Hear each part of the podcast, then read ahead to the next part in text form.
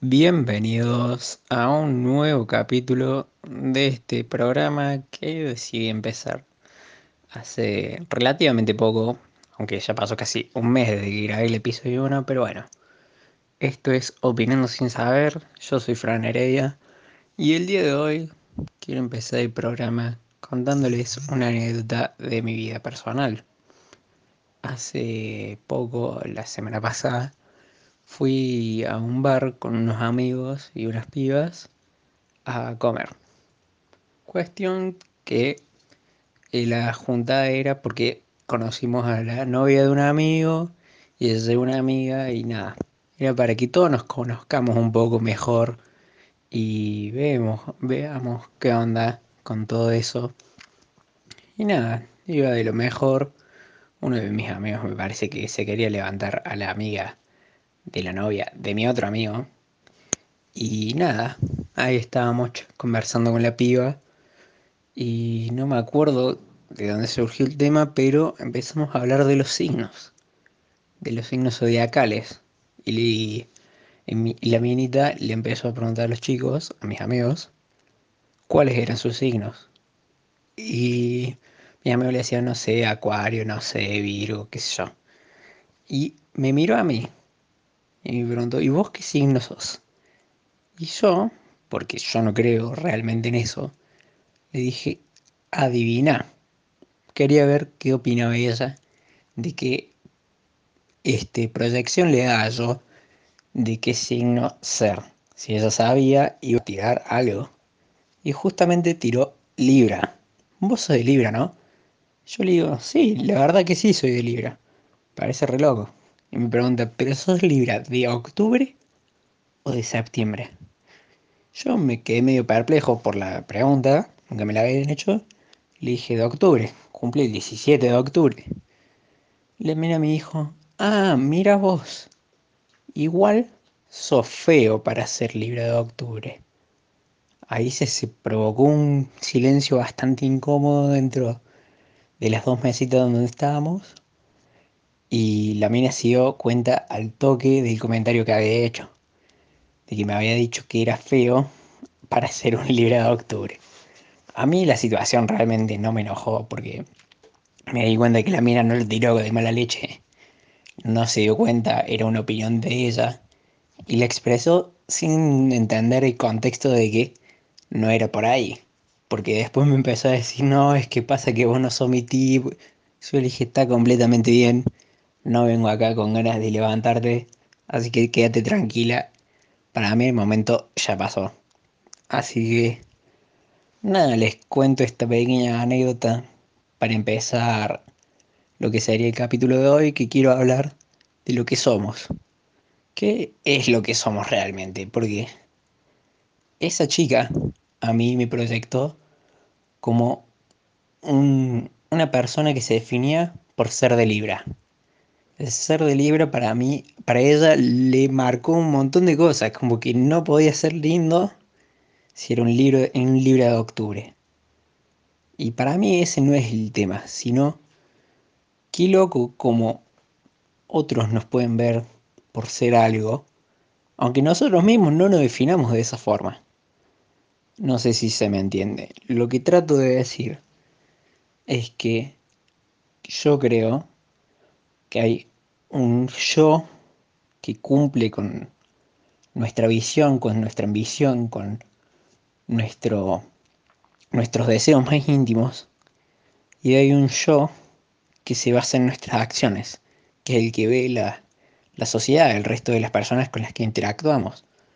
Porque la gente ve lo que hacemos o lo que decimos y nos define por eso.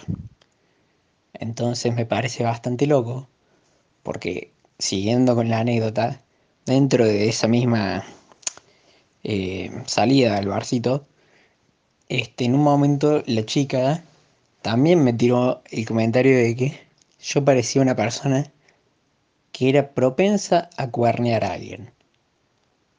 Y yo me, me planteé la pregunta tipo, ¿cómo habrá tenido esa, esa idea? Si nunca hice nada, o sea, no me conoce ella y no sabe mis relaciones que tuve anteriormente. Entonces, ¿cómo ella podía ver eso? Y le pregunté. Y me dijo, es la forma de hablar.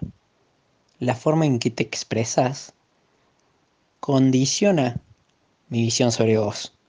Me da a la de un chico que puede hablar con mucha gente, entonces por ende puedes llegar a gorrearme. Y a mí me pareció completamente increíble. Nosotros hacemos esas relaciones para nosotros, pero condicionamos a alguien más. Porque estamos definiendo lo que es sin realmente saberlo. ¿Me, doy a entender? Me parece que hoy en día como que todo el mundo hace eso. Y no creo que sea algo que va a parar. Tipo, porque yo también lo hago. Como así supongo que vos lo haces. Como así supongo que todo el mundo lo hace. Porque es una cuestión de deducción natural. Nuestras experiencias nos dicen, che, la persona que hizo esto actúa de tal forma. Entonces, las personas que actúan de tal forma pueden ser propensas a hacer esto. Capaz es un, un razonamiento sin una base realmente lógica, pero que de verdad condiciona bastante a nuestras interacciones sociales para mi punto de vista. Entonces me, me seguí profundizando sobre el tema esa noche y me quedé pensando, el ser no es solo lo que yo soy, como soy, no sé. Puedo ser un pibe con el pelo negro, este, ser bajito, ser alto, ser gordo, ser flaco. No es solo eso, sino que ser es también lo que hago, cómo me expreso, cómo hablo, qué ideas apoyo y qué, cómo interactúo con los demás. Eso también es el ser dentro de, este, de esta interacción social del yo. Entonces me parece fascinante cómo decir, hay veces que colisionan esas dos cosas y lo que otros ven de nosotros no es realmente lo que somos nosotros, pero nunca vamos a poder dar ese tiempo para explicar, che, yo no soy esto. Porque a lo mejor no es el momento, la persona realmente no la vas a volver a ver en tu vida, o es una situación donde no se puede producir esa conexión que el otro entienda tus acciones o vos entiendas el accionar del otro. Entonces me puse a pensar un ejemplo de esto. Y es como, no sé, en un momento estás yendo en un taxi y capaz le pedís al conductor que se apure. Y vos no tenés ni idea si maneja bien, si maneja mal, pero capaz pasa una luz en rojo y vos decís, nah, este es un tacher hijo de puta que maneja como el orto y se cree el rey de las calles. Cuando en realidad el loco solo quiso cumplir con lo que vos pedías, que era apurarse para llegar más rápido a tu destino. Entonces lo estás como juzgando, por así decirlo. Pero no creo que sea algo malo, porque ¿qué posibilidades hay de que vuelvas a tocar eh, la puerta del mismo tachero dos veces? O sea, ¿cuántas veces te vas a subir al mismo taxi? No, no es algo que se pueda decir, la verdad. Entonces, me parece que también nuestras ideas juegan un papel importante en esto del ser. Capaz, no tiene nada que ver con lo que acabo de decir del tachero, pero me acabo de acordar que pensé también en su momento, che, estos pensamientos que tengo yo, creo que también me definen. Esto que estoy haciendo de cuestionarme quién soy, es también parte de lo que soy. Porque yo puedo ser la duda que existe dentro de mi cabeza y también puedo ser la respuesta. Todo depende de momentos. Entonces, parte de ese yo para mí mismo, que yo mismo veo, es eso. Es entender tus pensamientos y saber qué es lo que vos crees que es correcto. Ahí es donde entra la ética dentro de todo esto.